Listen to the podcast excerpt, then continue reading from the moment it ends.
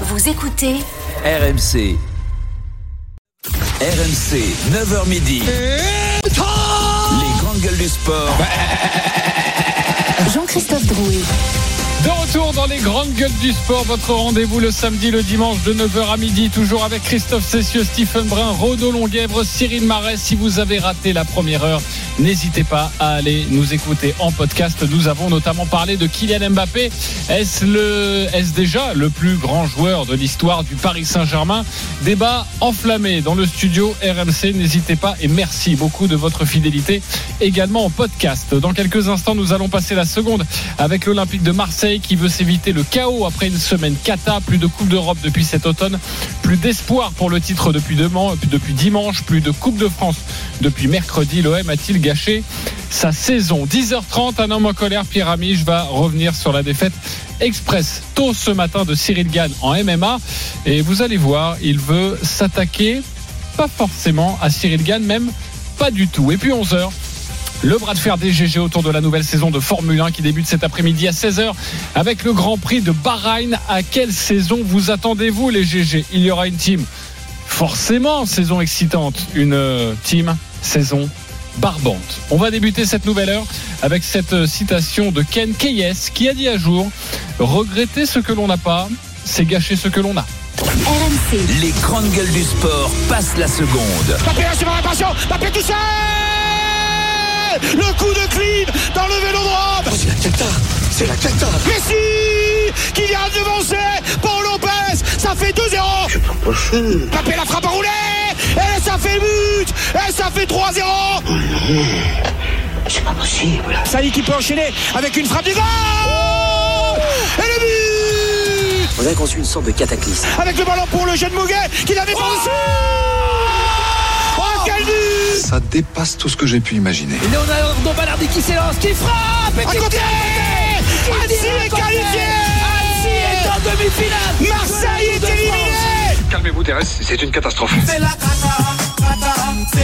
Calmez-vous, Thérèse. Julie Deroy à la production, merci beaucoup. En quelques jours, le temps est devenu orageux à Marseille. Une gifle face au PSG. Dimanche soir, une humiliation face à Annecy. Mercredi soir, la saison de l'OM a pris soudainement une tonalité différente. À l'automne, à trop vouloir jouer, les Marseillais s'étaient torpillés en Coupe d'Europe.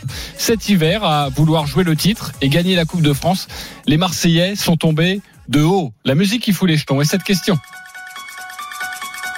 L'OM a-t-il déjà gâché sa saison Oui ou non Christophe Cessieux Oui, Stéphane Brun non, Cyril Marais Oui. Renaud Longuèvre Oui. Trois oui, un non. Avant de débattre, on va écouter Igor Tudor, le coach de l'Olympique de Marseille, qui a parlé couleur cette semaine à ses joueurs. Aujourd'hui, nous sommes dans une ère de l'information où tout est blanc ou noir. On peut être les plus forts un week-end et devenir les plus nuls d'une semaine à l'autre. Quand je parle aux joueurs, je leur parle de cette ère de l'information. J'essaye de leur apprendre que de l'extérieur, tout est trop blanc ou trop noir. C'est le point de vue du monde extérieur. J'essaye d'éduquer les joueurs les plus jeunes au fait que cette vision ne reflète pas la réalité. Questa mia rispondo- risposta a tua bella domanda. Les mots forts d'Igor Tudor en conférence de presse avant le match ce soir. Très important pour conserver euh, cette deuxième place sur la pelouse de Rennes. Ce, ça- ce sera à suivre en direct en intégralité sur RMC à 20h45. L'OM a-t-il déjà gâché sa saison Le 32-16, le hashtag RMC Live, l'application RMC Direct Studio. C'est non pour Stephen, il est Ouais, tout seul. non, non, les mots sont forts. Les mots sont, sont forts, Jean-Christophe. Gâcher, gâcher une saison, alors que sur la ligne de départ au mois d'août, l'OM euh, a un seul but, c'est d'être nouveau, d'être de nouveau en Champions Euh, la saison prochaine pour pérenniser le club à l'échelle européenne, continuer à remplir les caisses euh, pour avoir après ensuite saison après saison être de plus en plus compétitif pour un jour pouvoir rivaliser avec avec le PSG. Et tout le monde est unanime en Ligue 1 pour dire que le titre il dépend exclusivement des envies du Paris Saint-Germain et avoir vu l'Olympique de Marseille penser pour un jour, trois jours, même une semaine, que c'était peut-être possible d'être champion de France, c'est déjà une énorme satisfaction et une réussite dans la saison de l'Olympique de Marseille. Euh, L'OM a la possibilité d'être deux fois de suite vice-champion de France derrière l'ordre du Paris Saint-Germain. Pour moi, c'est exceptionnel. L'OM, ensuite, a je vais pas dire reconquis, mais euh, générer quelque chose au Vélodrome cette année, la passion du public qui euh, se plaît s'extasie sur le jeu de d'Igor Tudor, c'est fantastique aussi. Alors oui, la Coupe de France, mais les objectifs de la Coupe de France, ils arrivent au fur et à mesure où tu passes des tours. Euh, t'as tapé le Paris Saint-Germain, bravo, t'es en quart de finale. Peut-être qu'en quart de finale, t'as peut-être des objectifs pour soulever un trophée. Malheureusement, tu te fais attraper par une équipe de Ligue 2 d'un niveau inférieur. Mais est-ce que pour ça, tout ça, il faut remettre en cause ce qu'a fait l'Olympique de Marseille depuis le début de saison? Et si vraiment on veut trouver un point négatif sur la saison de l'Olympique de Ah oui Marseille, je veux bien en trouver un. C'est ce qui s'est passé en Coupe d'Europe. L'élimination de toute Coupe d'Europe avec ce but à la 95e contre Tottenham et le fait qu'il n'y ait pas de campagne européenne en 2023, Europa League ou autre, c'est peut-être la petite tache noire de la saison de l'OM. Mais part pas la ça, Coupe de France, Madame la marquise, tout va très bien, tout va très bien. Là, tu me fais. tu- Alors, bon, en ch- championnat, c'est pas grave. c'est le directeur Il y a- il y a de la le com de PSG. l'OM, Derrière euh, la Coupe de. France, c'est pas grave, tu passes en quart et tu peux. Derrière la Coupe, de... ça, ça fait quand même beaucoup pour dire que la saison est pas gâchée. Ça va faire 13. 13 saisons sans gagner le moindre titre. Alors qu'il y a encore une semaine, tu rêvais, peut-être c'était un rêve complètement fou, d'accrocher le Paris Saint-Germain. Tu rêvais de soulever la Coupe Mais de France. rêver déjà, c'est fantastique, rêver d'être champion Mais de c'est France. bien, mais oui, mais c'est- quand le rêve se transforme en cauchemar, euh, bah Mais voilà, il y a, y plus de rêve. champion de France, c'est ça mais, le problème. mais non, mais champion de France, c'est c'est pas ça, c'est pas ça, c'est pas en ça qu'ils ont gâché leur saison.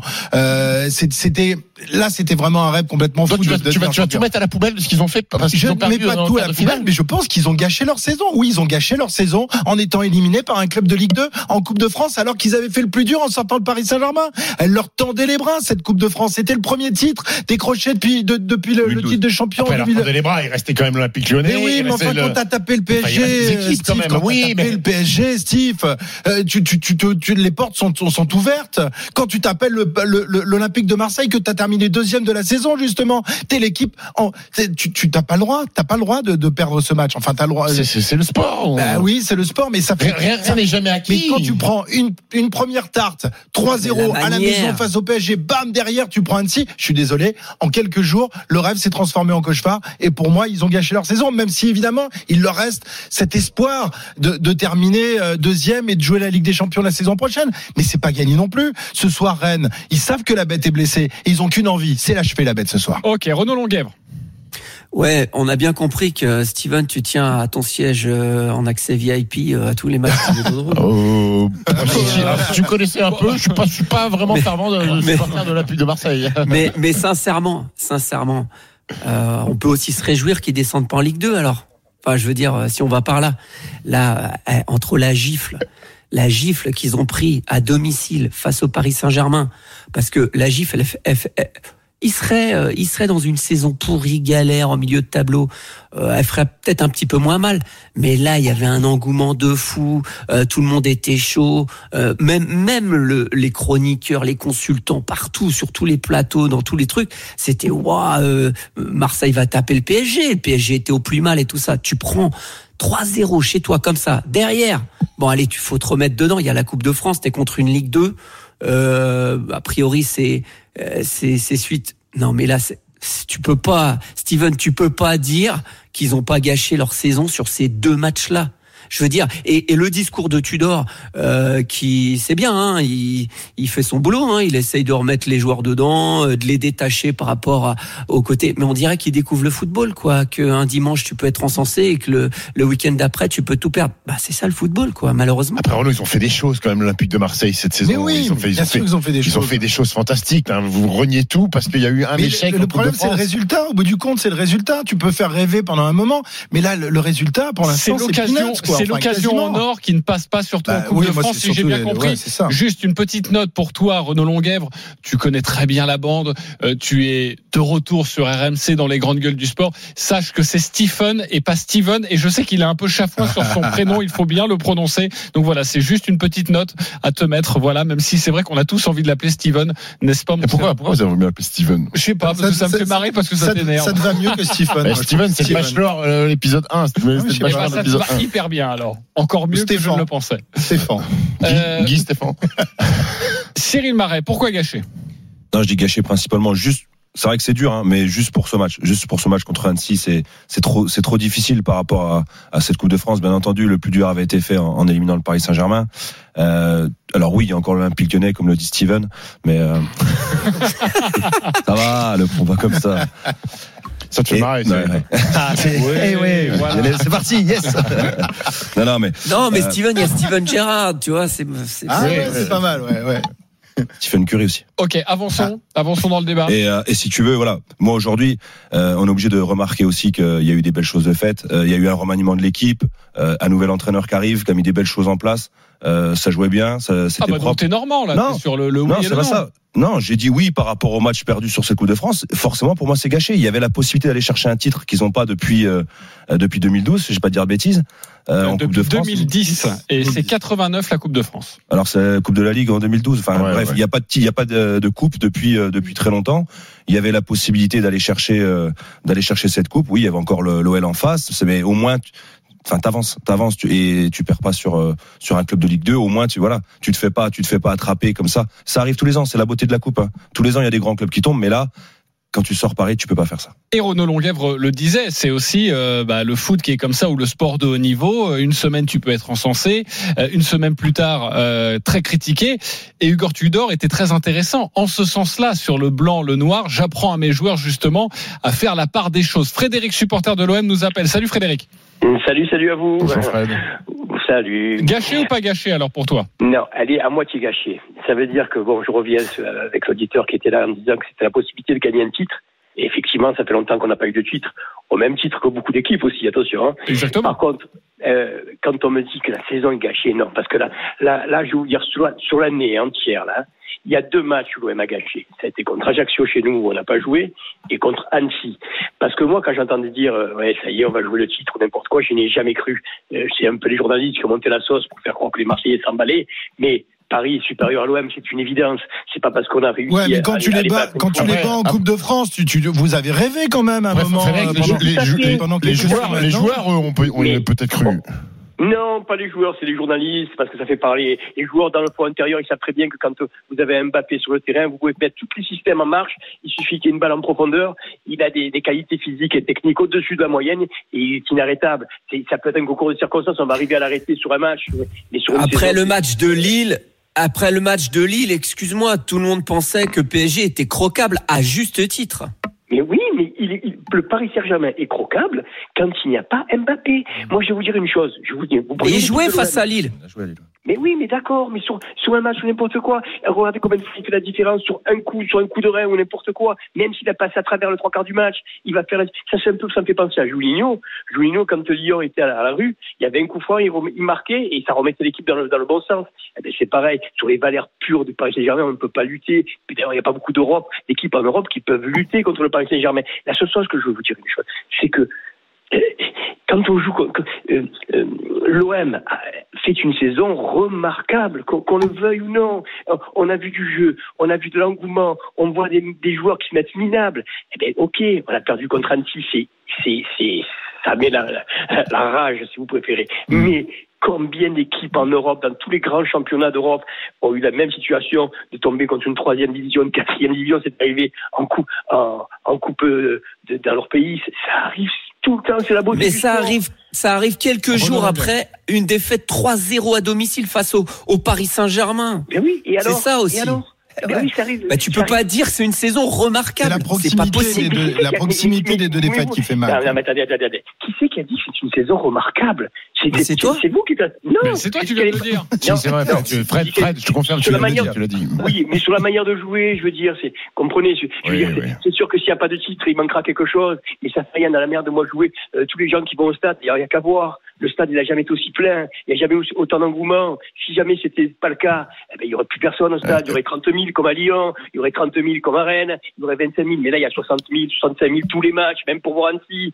Donc c'est qu'il se passe quelque chose. Frédéric, je, veux- je peux, je peux- peux poser une question. Donc, moi, moi, je te rejoins hein, sur, sur pour l'instant la saison de l'Olympique de Marseille. Si jamais, et ça peut arriver, l'OM n'est pas sur le podium ou termine troisième, là, par contre, est-ce que ton discours change? Non, non, là, mon, mon- mon discours changera, tout à fait. Là, on dirait que c'est une, une saison gâchée. Voilà, moi, je dirais que c'est une saison gâchée et qui, qui n'a pas été réussie pour diverses raisons. Parce que, euh, ça, ça, en fin de compte, tout se joue sur des détails. hein. parce que quand, même quand on parle de Ligue des Champions, on dit putain, ils se sont fait sortir ou n'importe quoi.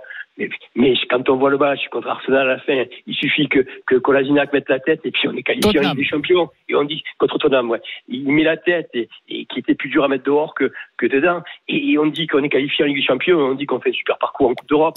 Donc, euh, ça, ça, ça- c'est des, c'est des, des petites choses qui font qu'on fait une belle saison ou pas une saison. Mais- Si là en bas, Annecy, tout nous est ouvert, faut pas rigoler.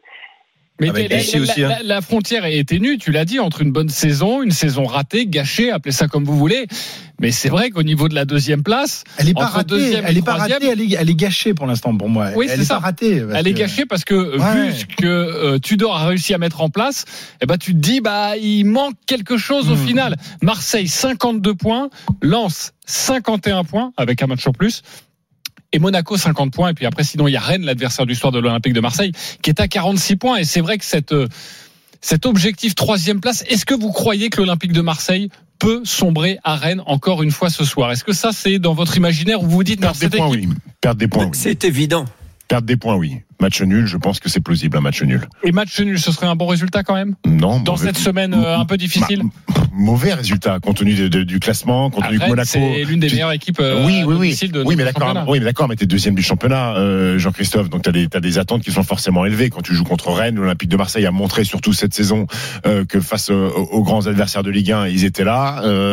L'Olympique de Marseille a montré que c'était peut-être la deuxième meilleure équipe et sûrement la deuxième meilleure équipe de, de Ligue 1. Donc à Rennes, tu arrives en tant que en tant que favori, peu importe ce qui s'est passé avant. Et surtout quand tu sais que Monaco euh, Ah est non, capable non, de. non, non. De quoi, non, non Stephen, Stephen, tu ne peux pas bon, être, tu, ne, tu ne peux pas être favori à Rennes. Mais qu'est-ce que tu dis, mon ami? Les, les rouges Attends, et attends, noirs. attends, attends. Les- les- Attends, ils vont manger de la galette saucisse jusqu'à l'indigestion ce soir. Euh, et non, non, mais très, plus sérieusement, Rennes est très très fort. Euh, pour moi, Marseille est un club de légende. C'est un club de légende. Et les joueurs de Rennes euh, regardent bien ces dernières années. Ils ont une motivation et ils ont battu deux fois le PSG sur les deux dernières saisons à domicile. Marseille a perdu dès que ça joue face à Marseille ou le PSG à domicile. C'est très très costaud. Pourquoi? Parce que euh, Florian Maurice l'avait dit, il y a une grosse frustration chez des joueurs comme euh, Terrier, Bourigeau, Flavien Tay. Ils sont décotés, sous-cotés et, et, et pas assez regardés. Alors quand ils jouent face à des, je veux dire, Bourigeau a rien à envier à Klaus par exemple, qui lui est pris en équipe de France. Et là, et ben là, à chaque match comme ça, c'est des grosses occasions et ils les battent et ils les croquent. Donc ce soir, pour moi, le favori, c'est pas Marseille. J'ai compris. J'ai compris les délires de Renault. C'est la première fois que je fais l'émission avec Renault. J'ai compris. Lui, ses délires, c'est les Vincent Guérin, euh, Bourigeau, euh, Martin Mais non, mais les- il est on il est. Rennais, Steve. il est Ah, il est. René Juste-moi, alors C'est pour ça, c'est pour ça qu'il a oublié l'élimination Il contre le Shakhtar. Donetsk. qu'il a, perdu- il a oublié 3 à domicile contre Lille. Il a oublié tous les mauvais résultats de Rennes. Bah oui. Ok les copains. Merci à Frédéric d'avoir composé le 32-16, une très bonne grande gueule. À bientôt Mais bon, sur Frédéric, rare bon, d'avoir un. Marseillais comme Très ça, bon, euh, la tête sur les épaules. Je sais pas ce que ça veut J'allais dire. c'est rare d'avoir un Marseillais honnête et lucide. Oh, qu'est-ce que c'est que ces racontes Oh, pas, c'est une blague, on peut pas, rigoler. Dans cette Non, émission plus. Bah, très bien. Jamais. Alors jamais dans Très cette bien. émission. Merci Frédéric et bon match ce soir face à Rennes. C'est à 20h45. Évidemment, on suivra attentivement le résultat euh, de l'OM après cette semaine très très compliquée euh, face au- au Rennais, donc de Renaud Longuèvre, si l'on comprend bien. On se retrouve dans quelques instants. Un homme en colère. Ça y est, on y vient. Oui. Galette saucisse, je t'aime moi aussi. Cyril Gann, qui a mangé peut-être la galette saucisse euh, cette nuit. Moi, j'ai Face à- Il a fait s'étouffer avec. RMC, 9h midi, les grandes gueules du sport. Jean-Christophe Drouet. 10h29, on est de retour dans les grandes gueules du sport. On est très heureux d'être avec vous. Si vous avez raté nos premiers débats, à 9h, on a parlé de Kylian Mbappé. À 10h de l'Olympique de Marseille, n'hésitez pas à aller nous écouter en podcast. Toujours avec Cyril Marais, Renaud Longuèvre, Christophe Cessieux, Stephen Brun. D'ailleurs, Renaud, toi l'expert en, en euh, en ce moment, il y a le concours à, la perche de Kevin Meyer euh, qui pourrait euh, devenir champion d'Europe là dans les prochaines minutes. Tu confirmes? Oui, je confirme, je confirme. euh, le clan français commence à respirer parce qu'il y a pour, pour l'instant aucune médaille d'or au championnat d'Europe en salle. Kevin a passé 5 mètres, donc il n'y aura pas de zéro pointé. Et allez, on voit 90% euh, la médaille d'or est autour de son cou. C'est important parce qu'on est quasiment à 500 jours des Jeux, mais en épreuve combinée, euh, il y a, il y a pas, pas comme les sprinteurs, ils courent pas tous les dimanches. Donc là, il lui reste que les championnats du monde cet été et puis on sera à Paris quoi. Donc euh, c'est la meilleure chance de médaille d'or française au JO de Paris, euh, Kevin Mayer. Vous l'avez bien compris, euh, concours à la perche, mais de l'hétathlon hein, de notre ami euh, Kevin Meyer, euh, qui euh, va bientôt devenir champion d'Europe. On suit ça évidemment sur RMC, sur rmcsport.fr. Et avec toi, Renaud Longuèvre. Tout de suite, comme tous les dimanches à 10h30, on fait entrer l'homme en colère. RMC. L'homme en colère. Mais pourquoi est-il aussi méchant? Pierre. Ah non, il est pas, il est pas il est pas il est pas dessus. Ça va, il a relâché, tout va Par bien. contre, regardez la position de Jones, il est quasiment en montée. Voilà, il faut penser à ça. À dégager ses jambes, Cyril. Et il faut- Et il a tapé Il a fait taper en deux secondes C'est pas vrai Qu'est-ce qui s'est passé Qu'est-ce qui s'est passé On n'a rien vu venir L'anaconda John Jones s'est imposé sans qu'on y ait pu voir quoi que ce soit, sans qu'il y ait eu de combat. C'est pas vrai Et c'est bien la réalité. Pierre Amiche, bonjour. Bonjour à tous. Alors pourquoi en colère aujourd'hui? Je suis pas vraiment en colère, un petit peu, mais je suis surtout déçu parce qu'on a presque entendu le combat en intégralité. hein. C'est la première fois que ma chronique va durer plus longtemps que le combat, que l'entrée sur le ring de John Jones va durer plus longtemps que le combat, que ma vie sexuelle aura pas à rougir devant la durée du combat. Même le combat entre Christophe Cessieux et la machine à café à 8h45 était plus long. hein. J'explique. 6h33 dans une salle comble, le Français fait son entrée.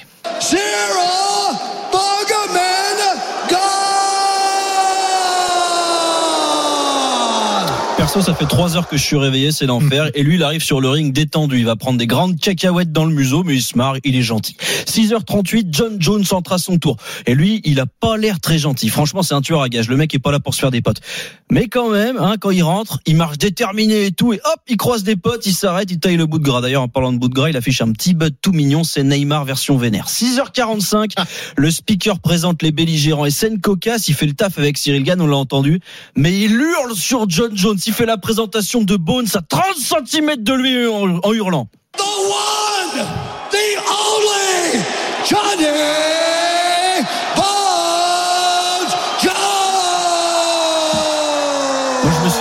faire partir à cachou, mais rien. Première déception, vous imaginez que c'est clairement pas la plus grosse de la soirée. 6h46, 10 secondes, première escarmouche, et ça va faire plaisir à Christophe. Le Français fait partir un méga coup de pompe en plein dans les boules de John Jones. Arrêt du combat, le temps de dire quand même que c'est pas bien que ça se fait pas. 6h48, bah c'est plié. Jones aura mis 1 minute 20 à amener le Vendéen au sol, 35 secondes pour le terminer sur un étranglement de l'enfer. Il attrape la tête de Cyril Gann, il tente de lui arracher, et puis avant de le voir repartir avec, bah Cyril Gann tape, c'est terminé. Mais je suis en colère, en colère contre vous. Déjà, je voudrais dire que battu ou pas, pour monter dans une cage, faut une certaine dose de courage. Que Gann est le pas premier, est pas le premier à se faire dominer par celui qui affiche l'un des plus beaux palmarès de la discipline, et qu'il faudrait pas oublier ce qu'a accompli le Français sous prétexte qu'il a perdu. Ce qui est catastrophique, c'est pas d'avoir perdu. C'est que les gens dont il ignore tout vont se sentir trahis par lui et qui se sont levés en pleine nuit, ils sont peut-être même espérés vivre un moment d'histoire et à 7 heures du matin, ils ont l'impression d'avoir été volés de quelque chose qu'ils possèdent plus, l'espoir, celui de vivre un grand moment, celui qu'on leur avait promis. Seulement la réalité des sports de combat est parfois cruelle. Comme pour Tony Yoka, Cyril Gann, il y est pour rien. C'est pas lui qui a inventé le décalage horaire. C'est pas lui qui a dit que sans oxygène dans le cerveau, corps humain marchait moins bien. Et surtout, c'est pas lui qui a organisé cette communication autour du plus grand combat de l'histoire de l'humanité. hein. Il a d'ailleurs probablement pas voulu tout ça. Mais je crois qu'on fabrique pas l'histoire. On la vit. On la subit, on la raconte, mais on l'invente pas. On peut pas décider à l'avance de la valeur d'un combat, parce que c'est le propre du sport. Et j'avoue que je partage pas cette tendance à raconter des histoires avant même qu'elles aient lieu. Mais j'ai beaucoup de peine pour Cyril Gann, parce qu'il va devoir affronter des choses très difficiles, très délicates. La première, c'est la défaite d'abord. Perdre dans un sport comme le MMA, c'est pas perdre au tennis ou au badminton. hein. Quand tu perds, c'est que t'as pris grave cher dans ton museau. Et tous les combattants en parlent. hein. Quand un mal alpha se fait retourner par un autre mal alpha, psychologiquement, c'est comme être émasculé. La suite à l'UFC aussi va être compliquée parce que Gann, c'est pas le plus gros vendeur. Parce que l'image du mec gentil qui gagne, ça passe. Mais l'image du gentil qui perd, ça devient difficile. Dana White, il fait pas dans le social. Et malheureusement, eh ben, il connaît un deuxième revers consécutif dans une catégorie assez dense. Le regard des autres, enfin, et c'est ça le plus difficile, va être difficile, dur à combattre. Beaucoup de gens sont encore dans une phase de découverte. Ils ont aucun recul, aucun précédent. Des combats majeurs qui durent moins de 30 secondes, il y en a déjà eu, déjà eu plein, et pas des moindres. McGregor, Masvidal, Korean Zombie, et des dizaines de combats secondaires. Le problème, c'est que les gens se permettent de juger tout et n'importe quoi sans vraiment connaître. Et les réseaux, eh ben, ils sont terriblement cruels. Ils passent pour une fraude, un menteur, alors que lui, il a jamais rien promis. hein. Et le mec le plus triste ce soir, bah, c'est Cyril Gann. On lui reprochera de pas avoir été à la hauteur des attentes des autres. Et je sais pas comment tu te relèves de ça. Parce qu'il passe pour un con, alors que c'est des mois de préparation, de sacrifices, de coups dans le museau, de litres de sueur, de kilos de bandage, des dizaines de sparring, des centaines d'heures de boulot. Et nous, bah, en fait, on est juste en slip dans notre canapé, quoi. J'avoue que j'ai pas eu les frissons, j'ai pas vibré, j'ai même pas eu le temps de finir mon café que c'était plié. Cette image qui touche à l'humiliation va le poursuivre. On va avoir des mèmes, des gifs, des blagues virales. Il va devenir une expression. Tiens, ma chronique a duré deux Cyril Gann. Au final, c'est un retour sur terre violent pour lui, pour nous. Le propre des rêves, c'est de se dérouler la nuit, qu'elle soit américaine ou pas. Celle de Las Vegas ne restera pas dans l'histoire, sauf peut-être celle intime de Cyril Gann. Merci beaucoup Pierre Amiche pour cet homme en colère. À propos du combat express entre Cyril Gann cette nuit et John Jones. En colère ou pas en colère? Christophe Cessieux. Très, très bel édito de, de Pierre. Euh, je suis pas en colère contre Gann. Cyril Marais. Pas du tout. Stephen Brun. Mmh, Un peu. mi colère, mi, euh, mi pas colère. Mico. ok. C'est une Denis Charvet, ça. Oui. Renaud Longuèvre. Ah, pas colère. Pas colère. Euh, Steve, tu veux commencer Toi qui es un peu plus nuancé? En fait, je suis déçu, Dé- déçu parce que parce que je me suis fait pigeonner en fait par tout ce storytelling, euh, comme l'a raconté Pierre Amiche, le, le- le plus grand combat de l'histoire pour un mec qui avait pas mis les pieds sur un ring depuis trois ans, John Jones, le mangeur d'enfants, le bad boy de l'UFC. Ils sont bons les ricains, ils sont bons pour nous amener ça, le méchant contre le gentil. Cyril Gann qui porte l'espoir de euh, du MMA français, euh, un sport qui a, enfin un sport qui a, qui a tardé à être accepté euh, en France et, et, et lui il commençait à émerger et être le porte-drapeau de, de cette discipline-là en disant attention Cyril Gann va peut-être régner sur le monde de, de, de- du MMA et, et de l'UFC et je me suis fait attraper parce que parce que Cyril Gann déjà ce combat il l'a appris très tard je suis pas sûr qu'il ait vraiment bien eu le temps de, de, se préparer Il l'a dit après le combat. euh, il a pris il a appris quand jan- Euh, janvier je crois Ouais, c'est ça. janvier donc euh, voilà il arrive il est il est il est pas prêt et puis enfin moi je veux bien mais je veux bien l'histoire de le décalage horaire ou pas mais il y a des gens qui se sont pris d'amour pour pour pour Cyril. Il y a des gens qui ont été devant devant, leur écran cette nuit-là et qui, ont été déçus et qui ont le droit d'être déçus en fait. Parce que oui il y avait des attentes. Cyril Gann Pierre me dit il a pas d'attente si il avait des attentes il avait envie de devenir champion du monde. Et c'est le deuxième échec. Et on sait qu'à la boxe enfin les sports de combat ça va très vite. Que Dana White il est pas il est peut-être pas super chaud sur Cyril Gann parce que lui il aime bien les mecs qui font un peu vendeurs qui font qui font un peu de buzz Cyril Gann et ben c'est comme son nom l'indique c'est un bon gamin. Donc euh, j'ai- j'aimerais le revoir avec une troisième chance mais j'ai l'impression qu'il va devoir repasser faire profil bas retravailler taper des combats bah, qui seront pas peut-être le, le, le, main event de- de- de- des affiches du UFC et, et, et ça m'embête un peu ça m'embête un peu Et après ce combat, c'est vrai que le premier mot qui sort, et tu l'as dit d'ailleurs en en ouverture quand on a parlé de ce combat, Christophe, c'est tout ça pour ça. Quoi. Bah oui, parce qu'on a, on nous a survendu ce combat, on nous a dit c'est le plus grand combat de l'histoire des sports de combat en France. mais tous les nouveaux combats là aussi on fout, combats, du, du- on fout du pied les, les, les grands moments de la boxe en France ou même du, du judo. Je suis désolé, mais euh, la, la, la- la finale de, euh, de Douillet à, à Sydney, le combat de euh, le, le, le combat de Cerdan, tout, tout ça, on a oublié parce qu'on est, on, on, on- on- c'est comme tout à l'heure sur, sur l'histoire de, de Mbappé, on, on, on voit que la que la réalité est immédiate et on se rappelle pas de ce qui s'est passé avant. On nous a survendu Cyril. C'est un super mec. On en parlait hier, euh, mais il est pas assez, il est pas assez méchant. C'est un bon gamin, c'est un, c'est un, ouais, c'est un bon gamin. C'était débat, hein. Le débat Et moi déjà, je, je, je trouvais que il n'était pas assez euh, assez coriace, assez assez assez méchant. Il faisait pas de trash, trash talking. Et, et si t'es un bon gamin et que en plus super, comme le disait Pierre, malheureusement, bah c'est euh, c'est terrible pour lui. Et je pense qu'il va euh, il va avoir beaucoup de mal à, à remonter au, au, au sommet. Et puis euh, pour la, la, la rapidité du combat, moi je me, je me souviens que quand j'étais jeune, je me levais la, la nuit pour regarder les combats de Tyson. Tu savais que les combats de Tyson, Ah oui. ça pouvait se terminer en, en 30 secondes aussi.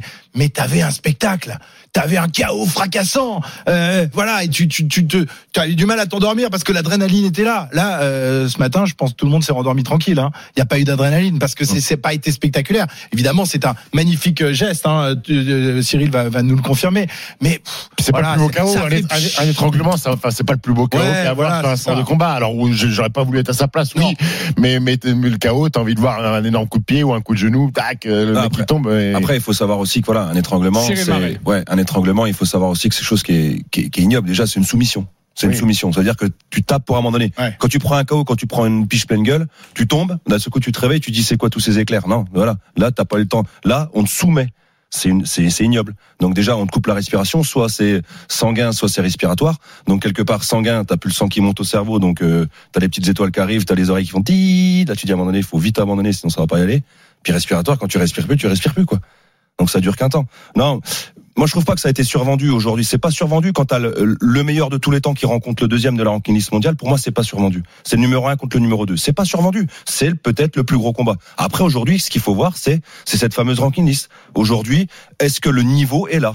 Moi, je ne pense pas. Cyril, euh, moi j'ai eu la chance de le rencontrer plusieurs fois. Jones et les autres, c'est ça que tu veux nous dire? Bah oui, comme comme il peut y avoir Teddy Riner et les autres euh, en plus de 100 kilos. Aujourd'hui, euh, dans les catégories lourdes, je trouve que le niveau quelque part, il est un petit peu en déclin, il est un petit peu en, en dessous. C'est euh, Cyril euh, aujourd'hui, c'est pas peut-être pas le survendre, mais aujourd'hui, est-ce qu'il, enfin, il est pas encore de la trempe de ces champions-là? Il faut il faut se l'avouer.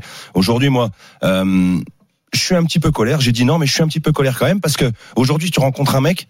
C'est- lutteur depuis 12 ans, il est super fort au sol. Tu regardes tous ses combats, il a déjà attrapé plein de fois les mecs au sol. Cyril, il, a, il nous avait montré quelques petites lacunes sur Nganou. Euh, où on voyait qu'il avait quelques limites, notamment sur le sol. Il y a des carences au sol. Ouais, ouais, bien sûr, bien sûr, bien sûr. Mais tu lui en veux pour En lutte, Moi, je lui il en a des veux- en carences veux en pour- lutte. Voilà. Des Je lui en- carences en lutte. je lui en veux pour une seule chose, c'est comment tu peux te faire prendre le dos à moins, Ah, au bout de moins d'une minute. C'est pas possible. Tu sais que le mec en face, le mec en face, il est super fort au sol. Toi, il a de la longe, il a, il, il a, il a ce qu'il faut au debout. euh, Cyril, c'est pas possible que le mec, dans, en moins d'une minute, te prenne le dos. C'est pas normal. Ah bah ouais. Moi, je trouve que c'est une erreur professionnelle. Tu vois, j'ai l'exemple de, de, de Madeleine Malonga. J'étais en colère contre Madeleine Malonga. Elle bat, je te parle là, je fais le, le, la- le transfert sur le judo. Elle bat en finale des chemins du monde en 2019. Elle bat Amada, la japonaise, au Japon. Elle la garde à distance pendant deux minutes. Elle lui met Uchimata, donc un mouvement debout. Ma- Ma- Mado, elle est très forte debout. Donc elle arrive à la faire tomber. En fin de combat, l'hôtel plonge. Elle lui met au sauto, championne du monde, Mado, en 2019 chez elle. Elle se retrouve la même finale aux Jeux Olympiques. Attention, Amada, c'est une tueuse au sol. Tu mets un genou au sol, t'es mort. Et là, Mado, elle arrive. Début de la finale des Jeux, je sais pas si elle est prise d'émotion, je sais pas ce qui lui prend. Elle lance un Uchigari en reprise de garde un peu à distance. Elle tombe à genoux.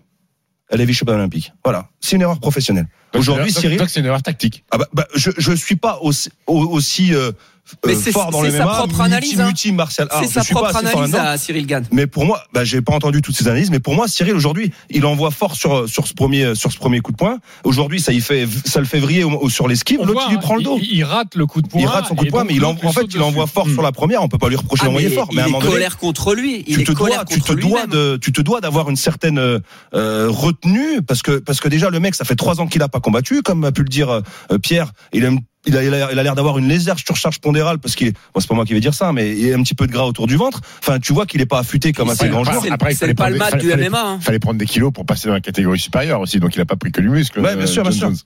Euh, Mais moi, ce que je veux dire, c'est qu'aujourd'hui, voilà, tu dois pas te faire prendre le dos sur un mec qui est fort au sol en moins d'une minute. C'est pas Ok, possible. Renaud Longuet. Eh, C'est, c'est, je suis bien d'accord avec ce que dit Cyril. C'est que il sait très, on sait très bien que Jones en lutte, il est monstrueux. Et qu'est-ce qu'il fait? Il lui fait parce que, ok, la guillotine, elle arrive comment? Parce que parce qu'il se retrouve au sol et il lui met un amené au sol. euh, vraiment qui est un classique de la lutte libre mais décolle quoi. Et, et la réaction de Cyril Gann moi que j'ai entendu c'est c'est colère contre lui quoi. Comment ça comment ça a pu se passer? Comment ça a pu comment j'ai pu lui offrir? Et après l'autre erreur qu'il concède c'est que quand il sent que contre le grillage euh, Jones Jones euh, essaye de mettre en place la guillotine mais mais Gann sent qu'elle est pas en place. Et là, à un moment, s'il bouge pas, s'il bouge pas, s'il attend, s'il attend, c'est l'autre qui bouge. Et qu'est-ce qui s'est passé? Il s'est dit ouais, l'arbitre va peut-être pas aimer, euh, euh, et il a voulu bouger, il a voulu reprendre le combat. Et c'est là que l'autre, il a réajusté sa guillotine et c'était fini.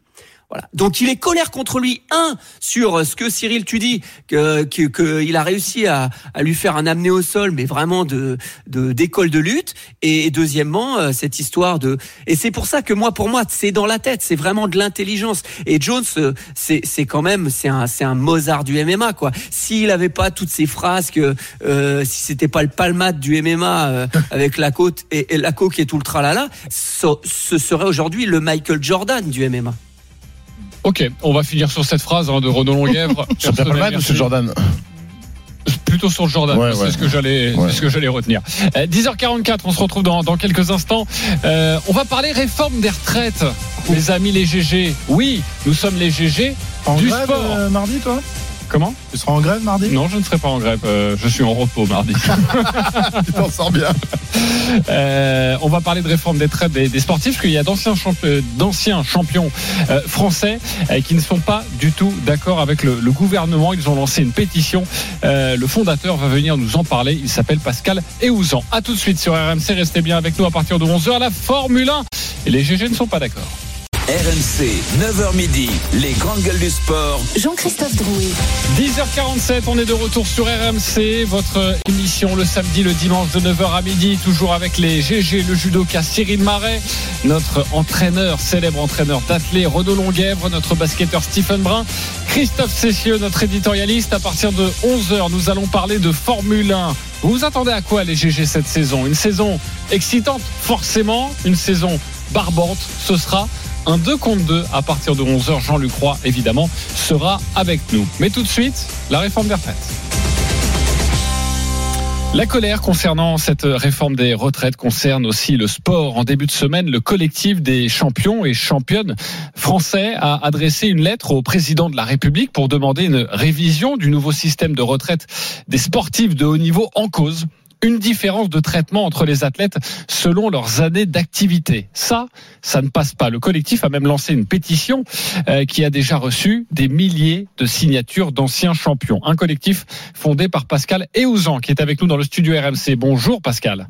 Bonjour. Merci d'avoir accepté notre invitation. Vous êtes vous-même ancien champion de, de gymnastique. Euh, Pascal, déjà, expliquez-nous pour que tous les auditeurs comprennent bien le nœud du problème. Bah, le nœud du problème, si vous voulez, c'est qu'en 2012, euh, le gouvernement a accepté de valider le fait que lorsqu'on s'entraîne longtemps et qu'on prépare des événements internationaux tels que les championnats du monde, les Jeux olympiques, ça peut être assimilé à un travail. Donc pour récompenser les athlètes de l'époque, ils ont décidé d'accorder 16 trimestres euh, sur une carrière, au total sur une carrière. Donc euh, ça c'était plutôt bien, on était plutôt contents. Et on aurait aimé que l'étape numéro 2, ce soit que cette, cette, euh, cet avantage soit, soit rétroactif, soit accordé à tous depuis 84, depuis la création des listes de haut niveau.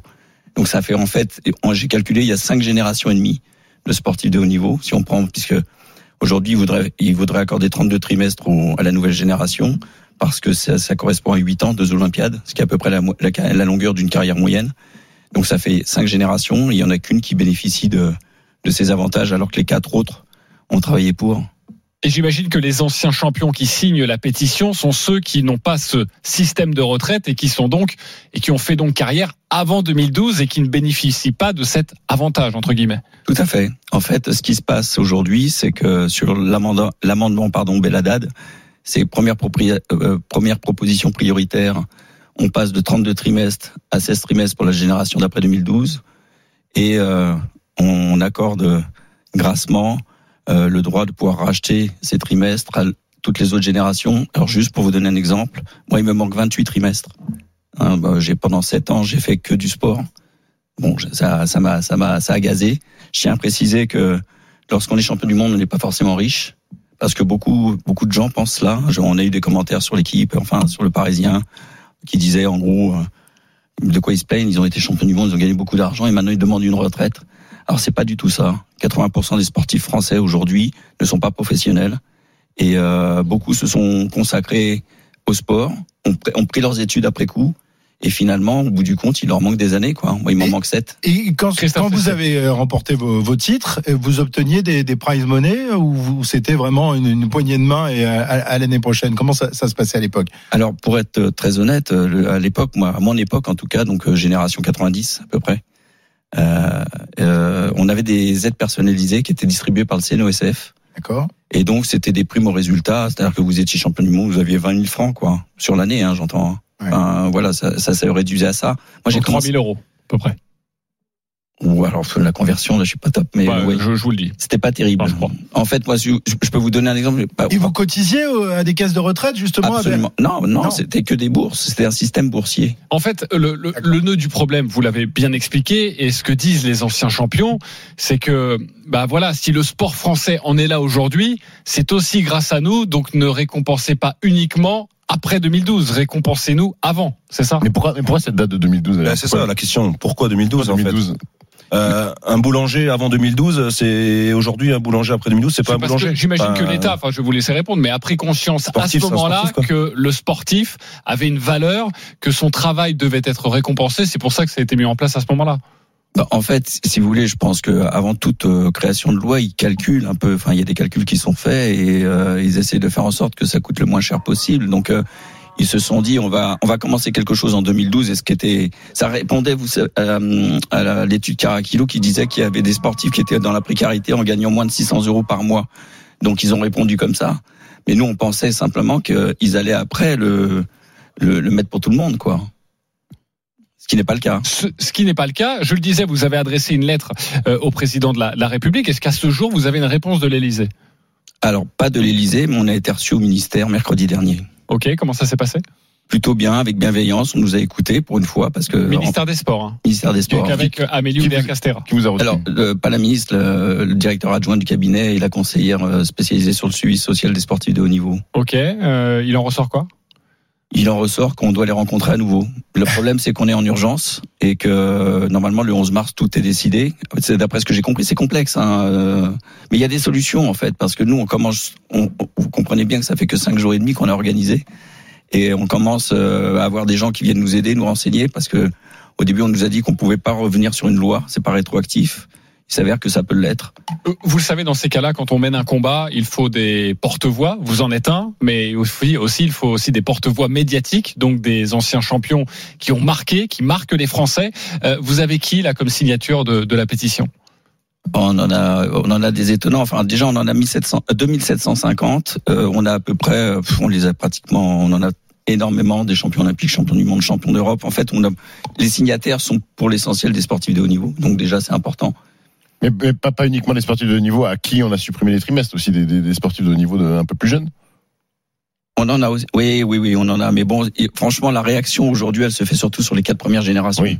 C'est un peu. Alors là, on a eu ce matin, euh, alors ce matin ou hier Ceux qui ont été sportifs de haut niveau euh, avant, dans les années 70, eux, euh, vous les oubliez parce que là aussi, vous fixez une autre date. C'est 1984. Ceux qui sont euh, qui ont qui ont, qui ont, qui ont performé, je Oh, sais mais, pas, mais- il en reste encore. mais 80, ils arrivent à la retraite. Moscou, ils sont à la retraite. À, euh, la, Christophe. à la retraite, mais s'ils ont pas de s'ils ont pas de de, de Alors, trimestre, pour- ils ont pour- pas de retraite. alors, mon pote. C'est par rapport aux listes ministérielles aussi. Il y a peut-être ça qu'il faut voir aussi, non? Pour répondre à votre question, allez-y. Alors, pour répondre à votre question, alors euh, déjà les listes, euh, le recensement des sportifs de haut niveau peut se faire de manière à peu près correcte à partir de 84. Mais Avant, c'est l'âge préhistorique. non, c'est pas ça. C'est Avant, que ils sont pas, ils sont pas notés. c'est des, Ouais. archives fédérales. comprendre. hein, c'est- il est souvent comme ça. C'est des archives fédérales, c'est des papiers, c'est des archives papier, Ouais. donc euh, c'est compliqué. Il y a certaines fédérations qui les ont plus. Mais par contre, à partir de 92, de 92 à aujourd'hui, c'est informatisé. Donc là, on peut tout retrouver. Et pour répondre à votre deuxième question, euh, j'ai eu un message de Jean-Luc Rouget et euh, Thierry Ray il y a deux jours qui me disait écoute Pascal, bon moi pour moi c'est 82, donc l'histoire elle est un peu pliée au niveau de la retraite, Ouais. mais on est derrière vous. Je, je dirais en fait on n'est pas, on a tous les gens qui réagissent. Fa- Fabrice Tiozo qui nous dit on veut, euh, je veux intégrer le collectif. Euh, ce qui nous pose question parce qu'on se dit que puis finalement le collectif il devait être éphémère. Je crois qu'il va perdurer derrière. On sait pas encore comment, mais on commence à y réfléchir parce qu'on a beaucoup de gens qui veulent s'installer, qui veulent, qui veulent, euh, comment dirais-je, participer à ce travail. On a eu aussi le papa de Boris Dio, euh, ancien joueur de basket de NBA, qui nous a dit nous on est avec vous. Donc euh, on a un tennisman professionnel, Benjamin Bonzi qui a signé la pétition. Euh, non non, je veux dire on touche tous les sports et euh, et moi j'ai lu énormément de témoignages qui qui posent question, qui euh, euh, il y a y a y a il y a de la souffrance, il y a de la frustration et je crois que c'est aussi ça qui fait que que en cinq jours et demi on a réuni on a réuni 2750 personnes, c'est ce que j'ai dit au ministère, ça vous permet de mesurer la grandeur de la frustration et de savoir qu'elle est grandement partagée. Ils vont aussi pouvoir la mesurer mardi lors de la grève euh, générale euh, organisée euh, contre cette réforme des retraites. Merci beaucoup Pascal Eouzan d'être venu nous voir. Je rappelle le nom du collectif, collectif des championnes et des champions français. Vous avez donc euh, mis en ligne une pétition pour soutenir ces champions. Euh, sachez euh, évidemment qu'on reparlera de ce sujet. C'était important d'en parler. Il y a beaucoup de champions qui voudraient réagir et notamment Patrice Martin. Vous vous en souvenez, le, le petit prince du ski nautique qui a signé cette pétition qui fait partie du collectif, qui viendra également témoigner dans, dans cette émission dans un peu moins d'une heure. Merci beaucoup, merci beaucoup d'être venu dans le studio. Merci à vous. Pascal et Ouzan. Et à bientôt. Euh, on se retrouve dans quelques instants, les copains, pour la Formule 1 avec euh, Jean-Luc Roy, Jean-Luc The King. Le bras de fer autour de cette saison excitante, barbante. Ce sera un 2 contre 2. À tout de suite sur RMC. RMC jusqu'à midi. Les grandes gueules du sport.